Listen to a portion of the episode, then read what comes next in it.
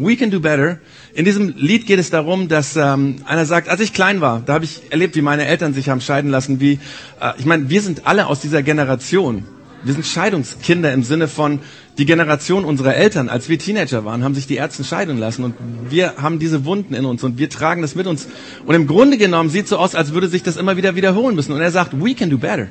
Wir können es besser machen. Und wir glauben zutiefst daran. Deswegen haben wir auch mit dieser Themenstaffel äh, uns viel Zeit genommen. Zwei Monate das Geheimnis glücklicher Paar, weil wir glauben, weil ich glaube, dass du es besser machen kannst. Und du musst nicht da landen, wo vielleicht deine Eltern gelandet sind, wo alles kaputt gegangen ist und wo es dich als Kind oder als Teenager oder vielleicht auch als Erwachsener extrem tief verletzt hat. Und deswegen haben wir ähm, uns Zeit genommen, eben jetzt zum vierten Mal nehmen wir uns Zeit, das Geheimnis glücklicher Paare. Und ähm, wir hatten rausgefunden, dass immer wenn es um Beziehungen geht, Menschen Hoffnungen, Träume und Wünsche mitnehmen, mit dabei haben. Und wir hatten so eine Box, ähm, ich weiß nicht, ob ihr euch daran erinnert, mit so Hoffnungen, Wünschen und Träume drin und wie, wie man mit Geld umgehen möchte oder wie man irgendwie sein Traumhaus sich vorstellt oder auch solche Dinge wie Konfliktklärung, wie klären wir Konflikte. Und diese Hoffnungen und Wünsche und Träume sind was Gutes. Das Problem ist nur, in der Beziehung zu meinem Partner nehme ich diese Hoffnungen, Wünsche und Träume und gebe sie dem anderen. Und in dem Moment, wo der andere sie bekommt, verwandeln sich in eine Erwartung, die dem anderen schwer belastet, weil er es nicht hinbekommt, sie umzusetzen. Und in diesem ganzen Zusammenhang haben wir herausgefunden, dass ähm, glückliche Paare in diesem Ding mit Hoffnungen, Wünsche, Träume, mit Erwartungen, die das bringt und mit Dingen, die zu schwer lasten und die man eigentlich nicht wirklich erfüllen kann in Erwartungen, dass sich ähm, glückliche Paare Folgendes entschieden haben zu tun oder zu leben. Nämlich das Erste, dass sich entschieden haben, als Paar schulden wir uns alles aber der Partner, du als Partner schuldest mir nichts. Das ist nicht logisch. Äh, du musst jetzt nicht lange drüber nachdenken. Es ist nicht logisch, aber es führt dazu, glücklich zu sein. Und glückliche Paare haben sich entschieden. Wir schulden uns alles, aber du schuldest mir nichts. Das war das Erste, was wir herausgefunden haben. Dann in der zweiten Church Zone haben wir herausgefunden, Menschen, die glücklich in ihrer Beziehung leben, haben gemerkt, das Ganze, Ehe, Partnerschaft, ist ein Unterordnungswettbewerb. Also ich gehe einen Schritt zurück, damit du vorkannst. Ich stell mich drunter und du bist mir wichtiger. Alles, was ich tue, soll dazu dienen, dass du groß rauskommst. Ich nehme mich zurück, damit du vorne sein kannst. Das ist ein Unterordnungswettbewerb. Und das Dritte, was wir rausbekommen haben, da ging es letztes Mal drum, ähm, dass wir manchmal dass wir manchmal Dinge, Hoffnung, Wünsche und Träume aufgeben müssen, indem wir sie abgeben. Und zwar nicht dadurch, dass wir sie dem anderen in die Hand drücken, sondern es gibt einen anderen Ort, wo wir sie abgeben können. Und äh, wir werden das jetzt nicht vertiefen. Wenn du gerne wissen möchtest, wo kann man Hoffnung, Wünsche und Träume abgeben in einer Partnerschaft, dann kannst du bei uns auf dem Podcast nachhören, pc.projektx-augsburg.de und da kannst du, hörst du dann an wen man diese Sachen abgeben kann, wenn man sie nicht dem Partner gibt, weil das ist schwierig, weil das sind dann Erwartungen, die der andere nicht erfüllen kann. Und heute gehen wir einen Schritt weiter, nämlich wir werden heute über eine Entscheidung nachdenken, die ähm, glückliche Paare treffen. Das ist eigentlich die wichtigste Entscheidung überhaupt, um die es geht, nämlich dass die Beziehung dauerhaft glücklich bleiben kann. Letztlich steht jedes Paar und nicht nur jedes Paar, sondern überhaupt in jeder Beziehung ist es so, dass wir immer und immer und immer und immer wieder Entscheidungen treffen, obwohl wir oft gar nicht das Gefühl haben, dass es eine Entscheidung ist. Wir denken, es ist eine Reaktion auf irgendetwas. Aber es ist eine Entscheidung, da wird es heute gehen. Und glückliche Paare, die entscheiden sich, diese Entscheidung zum Glück zu treffen. Immer wieder eine Entscheidung zum Glück. Darum wird es heute gehen. Aber was ist diese Entscheidung zum Glück? Von denen die meisten Paare gar nicht wissen, dass sie sie treffen können und meinen, das ist einfach nur so ein Ding, wo man reagiert ähm, und wo eben die glücklichen Paare herausgefunden haben, es ist eine Entscheidung. Was ist das? Die Antwort darauf finden wir in einem uralten Text von ähm, einem Paulus. Wir hören hier in der Church öfters mal von diesem Paulus. Der hat vor ungefähr 2000 Jahren ähm, etwas geschrieben und zwar ein Brief, der heute noch im Neuen Testament der christlichen Bibel enthalten ist. Und ähm, dabei ist es ganz wichtig, um den Text richtig zu verstehen, weil es ja ein uralter Text ist, dass wir so ein bisschen wissen, in welchem Zusammenhang er geschrieben ist.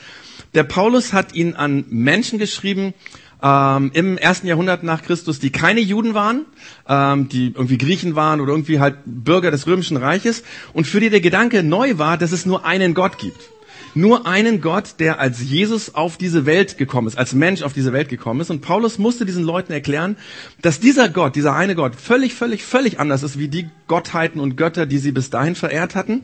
Ähm, denn diese römischen und griechischen Gottheiten hatten kein wirkliches Interesse an Menschen. Äh, die haben sich nicht um Menschen gekümmert, sondern wenn überhaupt haben sie Menschen als Spielball benutzt oder sie haben Menschen manipuliert, um irgendwas zu tun oder sie haben Menschen gebraucht, um eine Affäre, äh, Affäre zu haben. Solche Geschichten gab es zumindest damals. Und ähm, das war der Grund, warum es in dieser Welt damals keine wirkliche Ethik oder Moral in der Religion gab. Denn Religion war im Grunde genommen eine Sache zwischen Gott und mir, etwas Vertikales. Ja, also ich habe etwas getan, mit dem ich die Götter gutmütig stimme. Ich habe was geopfert, damit zum Beispiel die Ernte gut wird oder damit Gott sich, diese Götter sich um meine Kinder kümmern oder mich irgendwie beschützen vor Ort oder im Krieg helfen, dass ich gewinnen kann.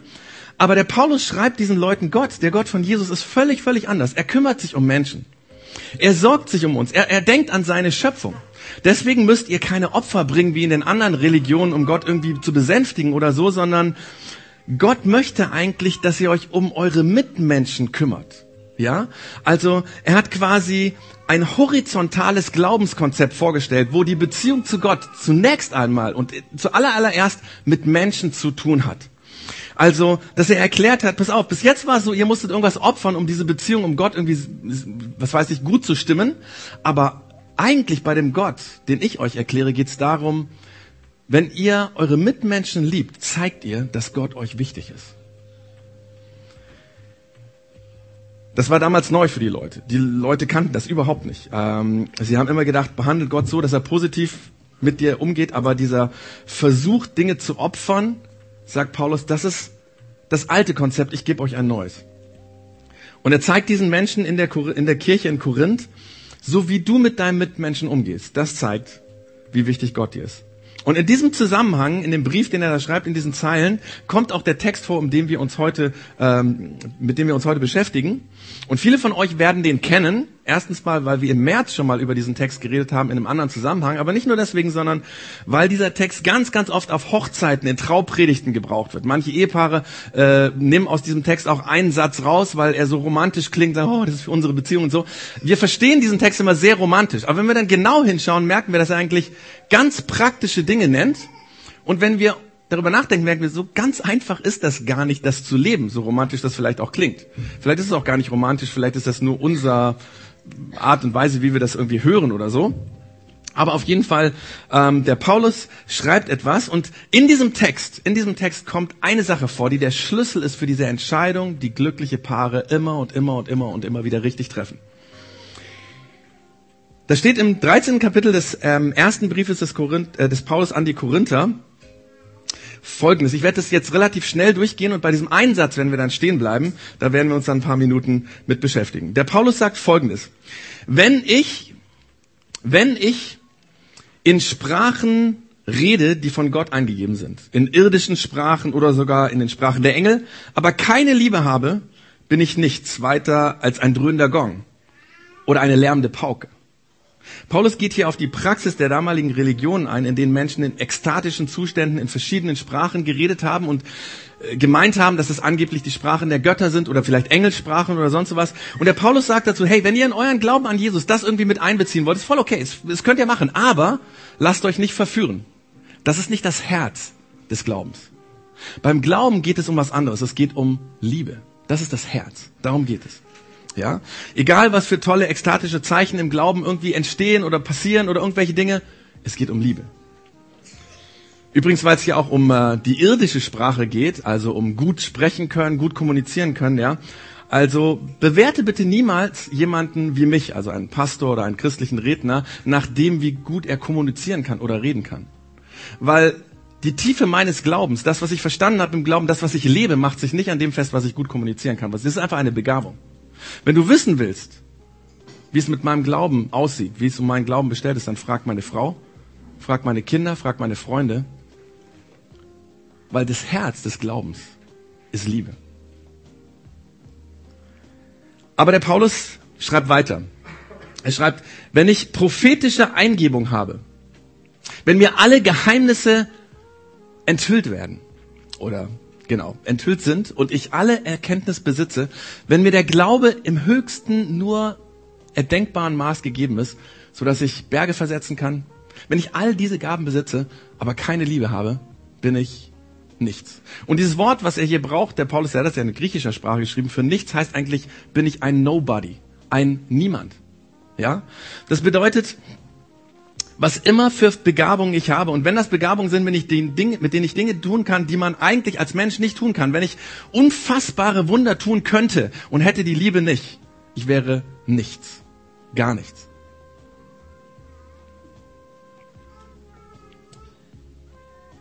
Das heißt, der Paulus sagt hiermit, und, und er widerspricht damit einem ganz weit verbreiteten ähm, ähm, Irrtum, nämlich er sagt, Wissen ist ungleich Tiefe. Ähm, letzte Woche habe ich äh, rausgefunden, dass der Bauer, der uns immer, also der immer zu uns kommt mit seinem Traktor und Gemüse verkauft, dass der äh, auch an Jesus glaubt. Und ähm, er hat dann auch rausgefunden, dass der Josef übrigens hat rausgefunden, dass ich Pastor bin. Und seit letzter Woche sagt er, oh, ich beneide dich so, äh, du weißt so viel über Gott und die Bibel, ähm, weil, weil ich würde das, ich würde das auch gerne wissen können, ja.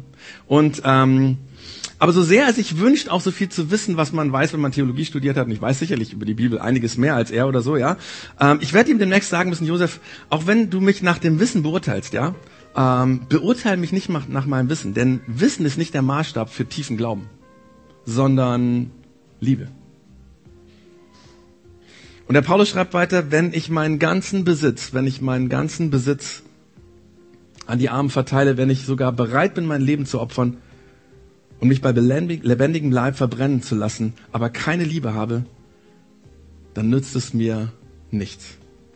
In diesem Satz steht ganz, ganz viel drin. Da kann ich jetzt leider nicht drauf eingehen, weil es einfach äh, zu weit führen würde. Aber nur so viel. Der Paulus widerlegt hier eine ganz bestimmte christliche Richtung. Interessanterweise, der hat das vorher geschrieben, bevor diese Richtung entstanden ist. Aber es gibt Christen, die glauben, wenn du quasi Gott etwas spendest, dann wird Gott dir noch mehr zurückgeben. Also quasi spende 100 Euro und er wird dir mehr zurückgeben. Der Paulus widerlegt das hier, weil der Paulus ganz klar sagt, wenn du etwas abgibst, wenn du beim Geben an dich selber denkst, wenn du dich selbst aufopfert und es geht um dich selbst und es ist nichts anderes, wenn du die Liebe nicht hast, wenn du nicht für andere Menschen gibst, wenn du keine Liebe hast, ist es immer auf dich selbst bezogen. Wenn du gibst, weil es um dich selber gibst, wirst du nichts bekommen von Gott. Aber bleiben wir mal bei diesen zwei Wörtern, ich weiß nicht, ob euch das aufgefallen ist, die jetzt immer in diesen Sätzen vorgekommen ist, nämlich Liebe haben. Was meint der Paulus mit Liebe haben? Was bedeutet es, Liebe zu haben oder auch nicht zu haben? Mit diesem Begriff suggeriert man ja so ein bisschen, oder es hört sich so ein bisschen an, als würde es um was Inwendiges gehen, was wir im Herzen haben, so, so wie Mitleid haben, ja, oder also etwas ähm, schlecht fühlen, wenn ich irgendwie einen Bericht höre über Kinder in Syrien, die vergessen wurden in diesem Krieg und so weiter, denen es ganz schlecht geht oder so.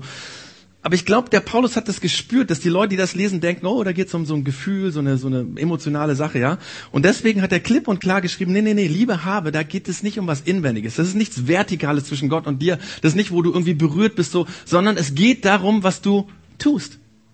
Liebe haben bezieht sich auf das oder beschreibt das, was du lebst, was du tust.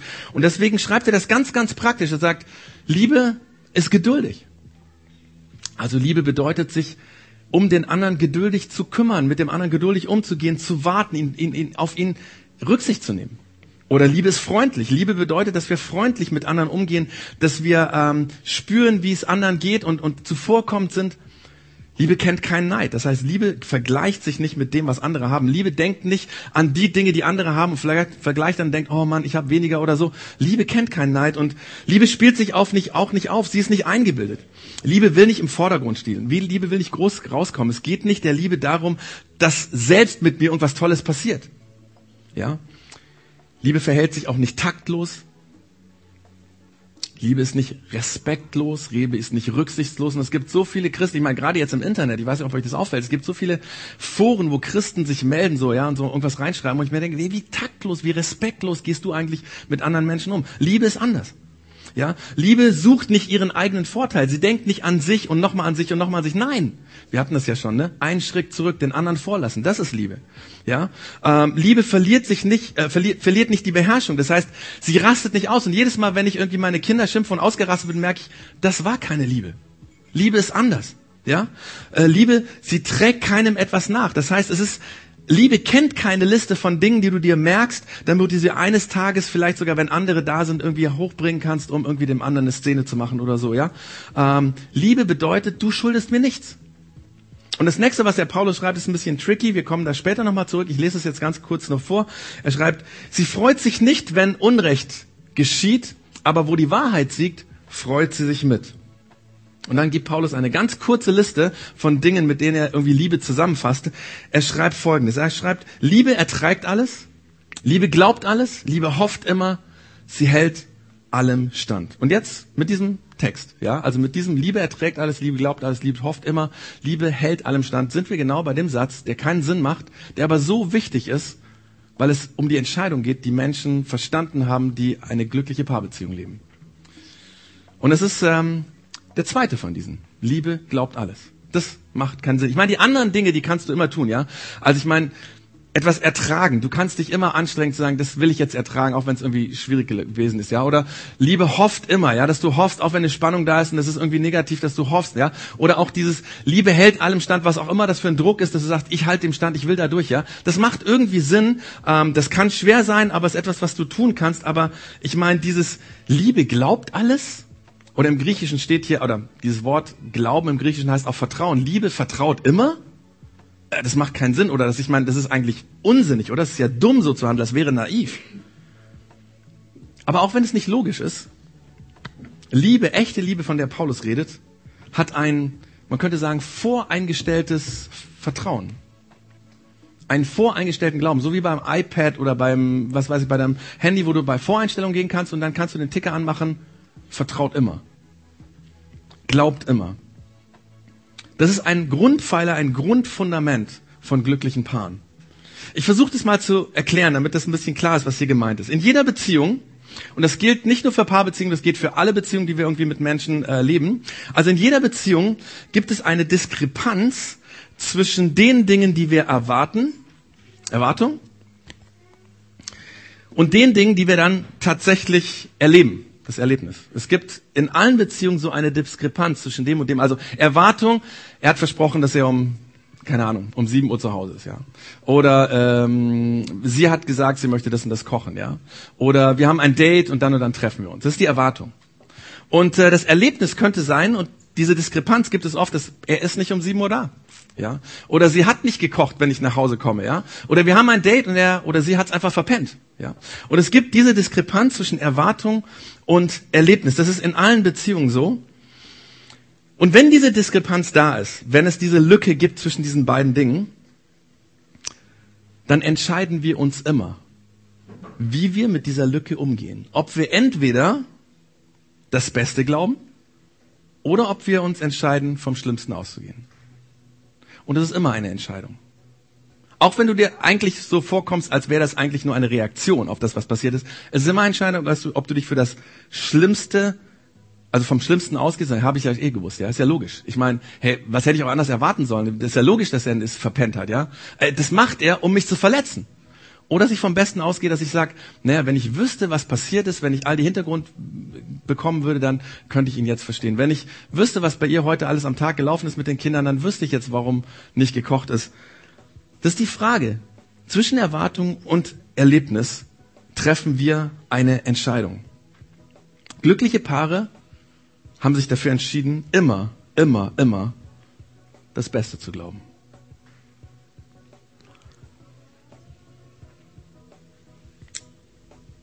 Glückliche Paare haben sich quasi zu einer Gewohnheit gemacht, immer das Beste zu glauben. Das bedeutet alles glauben oder immer zu vertrauen. Und das ist eine Entscheidung. Das ist eine Entscheidung. Definitiv. Und ich werde das jetzt in dieser Predigt noch 10 oder 20 Mal sagen, weil ich möchte, dass sich das einbrennt. Das ist eine Entscheidung. Immer dann, wenn es die Diskrepanz zwischen Erwartung und Erlebnis gibt, dann treffen wir eine Entscheidung. Auch wenn sich das nicht wie eine Entscheidung anfühlt. Auch wenn sich anfühlt als, ich muss das jetzt tun. Es ist trotzdem eine Entscheidung. Das ist eine Schlüsselangewohnheit von glücklichen Paaren, diese Entscheidung bewusst zu treffen und bewusst so zu treffen, dass sie immer vom Besten ausgehen. Der Paulus hat es vor 2000 Jahren gewusst und hat das geschrieben. Und es ist interessant, dass sich das mit der Forschung, mit der modernen Forschung über Paarbeziehungen deckt. Im Jahr 2000 wurde, das ist schon ein bisschen her, 18 Jahre her, aber trotzdem, also im Vergleich zu Paulus relativ aktuell, im Jahr 2000 wurde in der Fachzeitschrift Journal of Experimental Social Psychology ähm, eine Studie veröffentlicht, die genau diesen Zusammenhang von Paulus beschreibt. Ja, in dieser Studie ging es nämlich darum, Prinzipien glücklicher Ehen oder Paare empirisch zu belegen. Bis dahin ist man im Ehecoaching immer davon ausgegangen, dass gute Ehepaare die sind, wo die Selbstwahrnehmung, wie ich mich wahrnehme, und die Fremdwahrnehmung des anderen ziemlich übereinstimmen. Und man hat gedacht, wenn das übereinstimmt, ist es eine gute Basis für eine glückliche Beziehung. Man hat dann aber äh, in der äh, Studie was völlig anderes rausgefunden. Man hat äh, mit vielen äh, namhaften Unis weltweit eine Studie in unterschiedlichen kulturellen Kontexten gemacht. Man hat verschiedene äh, glückliche Paare äh, befragt, die mehrere Jahre verheiratet waren oder mehrere Jahre zusammen waren. Und es gab bei diesen Umfragen immer eine Sache, die bei allen, allen glücklichen Paaren überall gleich waren. Nämlich, dass die Selbstwahrnehmung völlig auseinandergefallen ist mit der Fremdwahrnehmung. Es war nämlich immer so, dass die Partner den, also, dass ich den, also, die, die glückliche Paare haben quasi den Partner höher und besser eingeschätzt als, ich, als er sich selber. Also wenn zum Beispiel die Frau gesagt hat, mein Mann kann so gut mit, mit, mit Kindern umgehen, das ist der Wahnsinn. Dann hat die Frau gesagt, naja, ich kann vielleicht schon, ich gehe gerne mit Kindern um, aber so richtig mittelmäßig halt. Oder ähm, wenn die Frau gesagt hat, äh, wenn der Mann gesagt hat, meine Frau, die ist so zielstrebig, ja, das ist so gut, dass sie genau weiß, was sie will, dann hätte sie gesagt, na, Zielstrebigkeit ist mir schon wichtig, aber die hat es lang nicht so gut eingeschätzt. Man hat herausgefunden, dass diese Selbstwahrnehmung und die Fremdwahrnehmung weit auseinanderfällt und ähm, dass es ausnahmslos war. Es war bei jedem Paar, was glücklich ist, was mehr als zehn Jahre glücklich zusammen war, war das so. Und diese Wissenschaftler waren sehr erstaunt darüber. Da hat niemand mit gerechnet. Deswegen haben sie in der Dokumentation versucht, ähm, das zu beschreiben, haben gesagt, Liebe hat irgendwas Wahnhaftes an sich. Ja? Sie haben dann versucht, Begriffe zu finden, positive Illusion oder wohlwollende Verfälschung oder einfach Idealisierung. Illusion. Und in der Studie kommt es, ähm, die kommen dann zu dem Ergebnis, dass diese positive Illusion eigentlich zu einer Aufwärtsspirale führt, die ungefähr so geht. Und zwar, die positive Illusion führt zu einer Überzeugung, nämlich die Überzeugung, er meint es gut, sie meint es auf jeden Fall gut. Und diese positive Überzeugung, die führt zur Sicherheit dass ich mir sicher bin, der andere meint es gut. Der meint es auf jeden Fall gut. Und diese Sicherheit führt zu Intimität, weil Intimität entsteht immer nur dann, wenn du dich sicher fühlst, dich komplett zu öffnen den anderen gegenüber. Wirst es möglich sein, intim zu, intim zu werden. Und diese Intimität führt zu Liebe. Die fördert Liebe. Und die Liebe ist wieder, sie glaubt wieder, dass es immer das Beste ist, was er will, was sie will. Und das führt automatisch wieder zu der Überzeugung, diese Überzeugung, diese positive wieder zur Sicherheit. Und so entsteht eine Aufwärtsspirale. Wir kennen ja in Beziehungen immer nur diese Abwärtsspiralen. Die Wissenschaftler haben das hier rausgefunden. Und sie haben dann quasi ganz zum Schluss eine Empfehlung gegeben. Und die ist sehr, sehr cool, diese Empfehlung. Die ist unglaublich. Also die solltest du dir merken. Sie haben Folgendes empfohlen. Sie haben gesagt, finde für das Verhalten des anderen die bestmögliche Erklärung. Und dann glaube daran. Finde für das Verhalten des anderen die bestmögliche Erklärung und dann glaube daran. Das ist übrigens kein Geheimnis, das ist auch nicht ein neues Forschungsergebnis, das wusste der Paulus vor 2000 Jahren. Deswegen schreibt er, die Liebe glaubt alles in diesem Brief an die Christen in Korinth. Und immer wenn es eine Diskrepanz ist zwischen den Erwartungen, Erlebnissen und sei es, dass es immer und immer und immer und immer wieder vorkommt, es ist eine Entscheidung, ob du vom Schlimmsten ausgehst oder ob du das Beste glauben willst. Glückliche Paare haben das verstanden. Und sie haben sich entschieden, in dieser, in dieser Spannung das Beste zu glauben. Das möchte ich gerne, dass du das mit nach Hause nimmst. Wenn du von heute eine Sache mitnimmst, ja. Vielleicht kannst du mit Glauben nicht so viel anfangen, weil du sagst, irgendwie mit Glaube ich, vielleicht bist du Atheist, ja. Das kannst du in jedem Fall anwenden. Weil es ein super, super Rat ist und weil es das ist, was glückliche Paare immer und immer wieder erleben. Aber vielleicht denkst du jetzt, naja, aber bei mir, wenn du meine Beziehung kennen würdest, da gibt es Hindernisse. Und stimmt, es gibt Hindernisse. Auf jeden Fall gibt es Hindernisse. Ähm, das erste Hindernis ist auf jeden Fall das, was wir erleben. Logisch, ja? Sie ist schon wieder zu spät. Das ist ja unfassbar. Äh, ich meine, wir haben doch erst letztens darüber geredet. Das ist schon wieder so. Es gibt diese Hindernisse, auf jeden Fall. Und ähm, darüber müssten wir reden. Natürlich sollten wir darüber reden. Und wir erleben solche Hindernisse. Aber es gibt noch ein viel größeres Hindernis, nämlich das, wer wir sind. Weil wir alle, und da, deswegen habe ich eben auch das Video eingespielt, wir alle laufen mit Wunden rum. Die Wunden, die unsere Eltern uns geschlagen haben, die Wunden, die unsere Großeltern uns geschlagen haben, unsere Geschwister uns geschlagen haben, die Wunden, die dein Chef dir zufügt, weil er immer und immer und immer wieder gleich respektlos mit dir umgeht. Oder vielleicht auch die Wunden von deinem Ex-Freund, wo du rausgefunden hast, na, der hatte parallel zu dir noch zwei andere. Manche von uns, manche von uns tun sich schwer zu vertrauen, wegen den Erlebnissen, die wir haben, wegen diesem Rucksack von Dingen, die wir mit uns rumtragen. Und wegen dieser Erlebnisse erleben wir, dass, dass, dass diese Dinge, die passieren, was triggern in uns, ja? Da passiert etwas und zwangsläufig spüre ich, als müsste ich so handeln, weil das in mir quasi wie so konditioniert ist. Durch das, was ich vielleicht früher schon als Kind erlebt habe. Aber egal, was wir erlebt haben, egal wie viel Geschle Gepäck du rumschleppst, und egal wie widersprüchlich der Mensch ist, mit dem du zusammenlebst und den du liebst oder lieben willst, es bleibt und ist immer eine Entscheidung. Immer. Und lass mich an der Stelle noch ein bisschen tiefer graben, ja. Verdächtigungen. Verdächtigungen sind eine self-fulfilling prophecy, eine sich selbst erfüllende Prophezeiung. Wenn du über längere Zeit vom Schlimmsten ausgehst, wenn du von über längere Zeit vom Schlimmsten ausgehst, ja, das hier, dann wirst du, dann wirst du damit tatsächlich das, was du befürchtest, finden. Das verspreche ich dir. Denn in einer Beziehung mit wenig Vertrauen sitzt du ständig auf glühenden Kohlen. In einer Beziehung, in der der andere ständig dein Verhalten beobachtet, ob du nicht irgendwie einen Fehler machst, ja, ist so viel Anspannung, da bist du ständig auf der Hut. Du, du, du versuchst immer irgendwie aufmerksam das Richtige zu machen, dass es so aussieht für den anderen, als wenn du was im Schilde führst. Und selbst wenn das nicht stimmt, ist es so. Und da kannst du gar nichts dafür. Wenn du dich wegen deiner Vergangenheit schwer tust zu vertrauen, wenn die Erlebnisse, die du gemacht hast, dich misstrauisch machen, dann schaffst du damit, es ohne es zu wollen, eine Atmosphäre, die den anderen dazu bringt, das zu tun, was du schon immer annimmst, was er tun würde, obwohl er es gar nicht tun will. Denn Verdächtigungen und Misstrauen sind eine selbsterfüllende Prophezeiung. Und sie legen die Grundlage für die Dinge, die du am allermeisten fürchtest. Deswegen achte darauf, wer du bist viel mehr auf das, was der andere tut. Aber beide Hindernisse gibt es, ja klar. Und wir dürfen sie nicht un unterschätzen. Und trotzdem, wir treffen eine Entscheidung.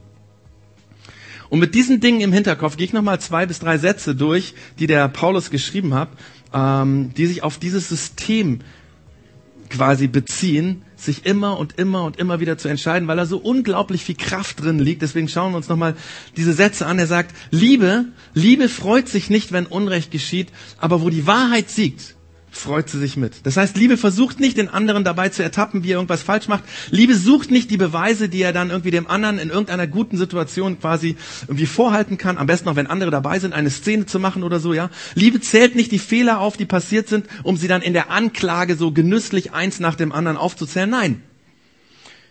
Liebe erträgt alles. Alles. Aber was denn alles? All die Verdächtigungen, alles das, was in dieser Diskrepanz sein könnte. Und wo wir wissen, was immer wir hineinstellen, wird die Beziehung maßgeblich beeinflussen. Ob ich von dem ausgehe oder von dem. Sie erträgt alles. Klar, er hat es wieder getan, ja. Und er hat dies und dies schon wieder verbockt. Wir haben doch gerade eben erst darüber geredet. Wie kann es sein, dass er das schon wieder tun? Und natürlich müsst ihr über solche Dinge reden. Natürlich. Gegenseitige Fehler sollte man sich zugeben. Wir müssen auch lernen zu verzeihen. Aber wie immer, wie immer, wie immer es ist und wie immer wir darüber geredet haben, es ist und bleibt eine Entscheidung. Und die beeinflusst die Beziehung vermutlich mehr als das, was passiert ist. Und Liebe glaubt alles. Sie findet für alles immer die bestmögliche Erklärung. Und Liebe hofft immer. Sie ist immer Grund, Grund positiv. Und sie lässt Negativgedanken nicht zu. Sie verbietet das. Und Liebe hält allem stand. Sie ist realistisch. Sie weiß, da gibt es Spannungen, da gibt es Dinge, die sind schwierig, die habe ich erwartet und die sind nicht passiert. Das weiß sie. Aber trotzdem hält sie diesen Zweifel stand und sagt sich, ich halte das aus. Ich schaffe keine Atmosphäre, die den anderen zu Fehlern treibt. Und genau das, genau das hat der Matt Simons in seinem Lied gesungen. Das fand ich so genial, zu sagen, nein, ich werde es anders machen. We can do better.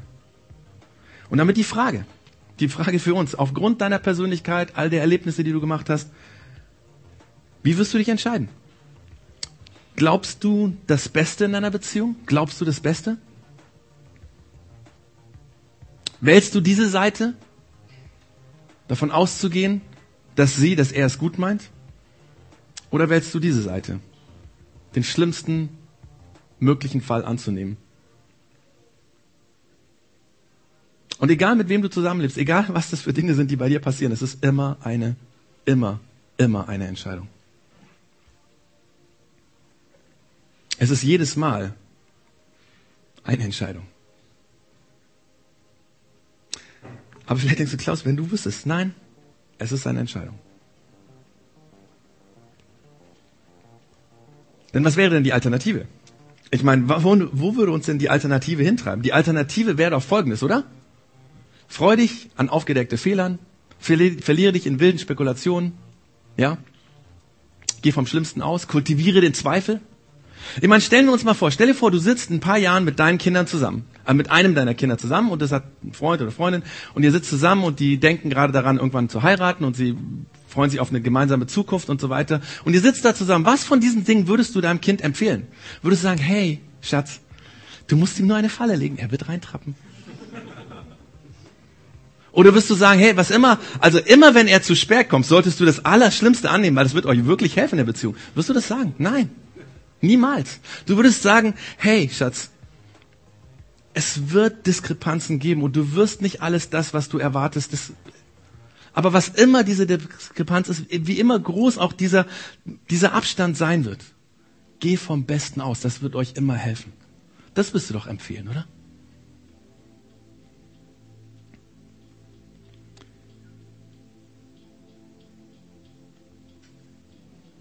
Ich möchte euch eine Hausaufgabe mitgeben.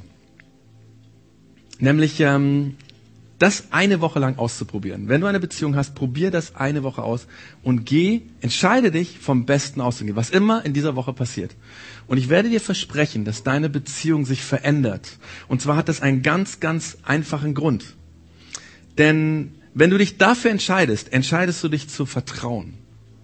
Und Vertrauen ist dasselbe wie Annahme. Ja? Und Menschen, von denen wir uns angenommen fühlen, zu denen fühlen wir uns hingezogen. Das ist ganz normal, ganz menschlich. Ich meine, die Beziehungen, auf die du am wenigsten verzichten willst, sind die, wo du weißt, die vertrauen mir am meisten. Und wenn du eine Atmosphäre der Vertrauen schaffst, dadurch, dass du eine Woche lang das Beste annimmst, wird der andere sich von dir angezogen fühlen. Weil du mit dem Vertrauen eine Atmosphäre der Annahme schaffst. Heißt es nun, dass äh, wir keine schwierigen Gespräche in der Beziehung haben? Nee. Äh, ich kenne das aus meiner Beziehung. Natürlich haben wir schwierige Gespräche. Natürlich gibt es da diese Diskrepanzen. Natürlich müssen wir darüber, klar, darüber reden, klar. Aber sobald das Gespräch vorbei ist, entscheidest du dich für das. Weil das, über das ich geredet habe, ist Vergangenheit. Und wenn das zehnmal, zehnmal passiert ist und jedes Mal keine wirklich gute Erklärung gab, warum das passiert ist, beim elften Mal entscheidest du dich, das Beste anzunehmen die beste mögliche Erklärung zu finden. Ich entscheide mich, das Beste zu glauben. Das ist das Geheimnis glücklicher Paare. Denn glückliche Paare wissen, das Beste zu glauben ist eine Entscheidung, die ich treffen kann und ich treffen werde und ich immer und immer und immer und immer und immer und immer wieder treffen muss. Und das ist das, was glückliche Paare herausgefunden haben. Das ist diese Entscheidung zum Glück, von der ich am Anfang geredet habe, die sie treffen. Und mit dieser Entscheidung zum Glück sind wir am Ende von unserer Themenstaffel.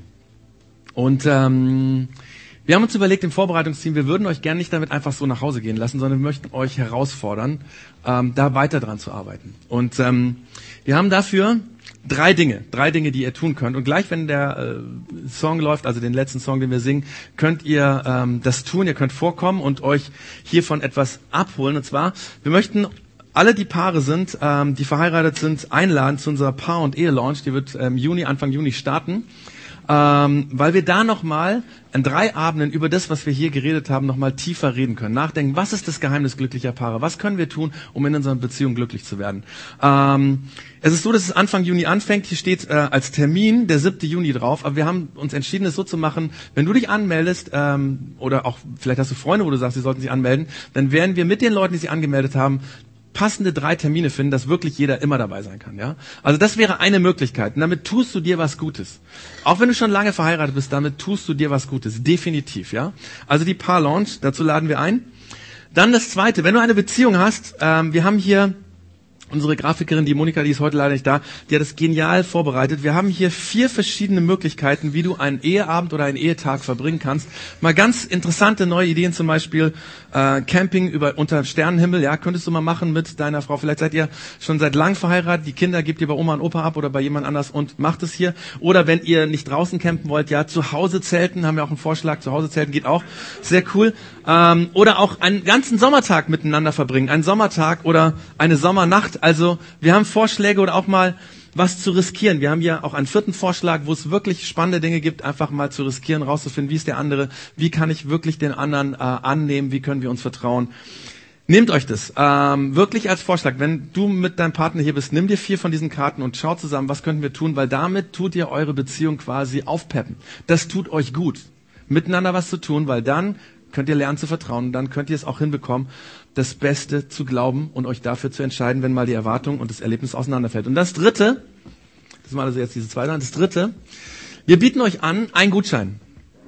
Ein Gutschein zum E-Coaching. Es kann sein, dass du sagst, da gibt es eine Herausforderung bei mir in der Ehe, in der Beziehung. Es kommt immer und immer, immer wieder dasselbe. Dann darfst du dir einen Gutschein mitnehmen und ähm, die Ricky, ich muss jetzt gerade mal gucken, wo ist die Ricky? Da ist die Ricky. Die Ricky und ich, wir werden euch coachen. Wir werden einfach diese Fragestellung anhören und ähm, Ihr könnt es erzählen, wie es euch geht, und dann gucken wir, wie wir euch coachen können, damit ihr einen Step weiterkommt in eurer Beziehung. Hier dieser Ehe- äh, und Paar ähm, Gutschein könnt ihr euch mitnehmen. Ähm, und wir machen es jetzt so: Die Band kann sich jetzt ähm, aufstellen, und während die Band spielt, möchte ich euch bitten, wenn du ein Paar bist, ähm, ich möchte dich bitten, wenn du vielleicht ein Paar kennst, wo du denkst, hey, dem würde es gut tun, ich bin zwar Single, aber vielleicht sagst du auch, als Single würde ich gerne wissen, wie macht man das, ja? Vielleicht träumst du auch von einer Partnerschaft, du hast aber gerade niemanden. Komm vor und nimm dir eins mit. Jetzt im Moment ist es nicht peinlich, dich das mitzunehmen, weil ihr habt schon gesehen, auch die Bandleute haben sie mitgenommen. Ähm, und es wird keiner denken, oh, weil wir nehmen uns jetzt alle was mit, ja? Und ich wünsche mir das ganz, ganz lange. Hier sag euch jetzt noch ganz zum Schluss dieser Themenstaffel, warum haben wir zwei Monate uns Zeit genommen, darüber zu reden? Wisst ihr, was eins meiner größten Albträume ist? Als Verantwortlicher und Pastor von so einer Gemeinde, von so einer Kirche, ist das größte Albtraum, den ich mir denken kann, dass ich eines Tages morgens aufwache und weiß, dass dieses Ehepaar und dieses Paar und dieses Ehepaar und dieses Ehepaar und diese Familie sind auseinandergebrochen. Weil sie das nicht gemacht haben weil sie nicht wussten, wie das geht, weil niemand mit ihnen drüber geredet hat. Die Ricky war letztens auf einer Fortbildung dazu. Und ähm, da waren viele Leute, die gelernt haben, wie kann man Ehe coachen. Und ähm, dann haben diese Leute, die das, diese, diese äh, Fortbildung gemacht haben, den Referenten gefragt, warum ist in Kirchen wird so wenig über das Thema geredet? Und dann äh, hat er gesagt, ja, ich weiß auch nicht, ich versuche immer wieder Pastoren und Pfarrern und so weiter, Priestern Mut zu machen, darüber zu reden, aber es kommt so wenig vor, mal ein kleiner Satz in, in, in der Predigt oder so. Und dann hat die Ricky gesagt, hey, bei uns in der Kirche wird gerade zwei Monate darüber geredet. Also, oh, ist das geil. Warum? Weil es so wahnsinnig wichtig ist. Weil wir damit auch unsere Atmosphäre untereinander prägen. Hey, nehmt euch jetzt gleich, wenn dieses Lied spielt, was mit und entscheidet euch, eure Beziehung oder die Beziehung eurer Freunde oder wem auch immer zu fördern weil das möchten wir euch anbieten. Und ähm, wir tun das, weil wir glauben, dass Gott der ist, der uns Gutes tun will, dass der immer zu uns hält, dass der uns immer helfen will, dass was, wo immer du stehst in einer Beziehung, dass es weitergeht. Well, we can do better, weil Gott der ist, der an uns dran bleibt.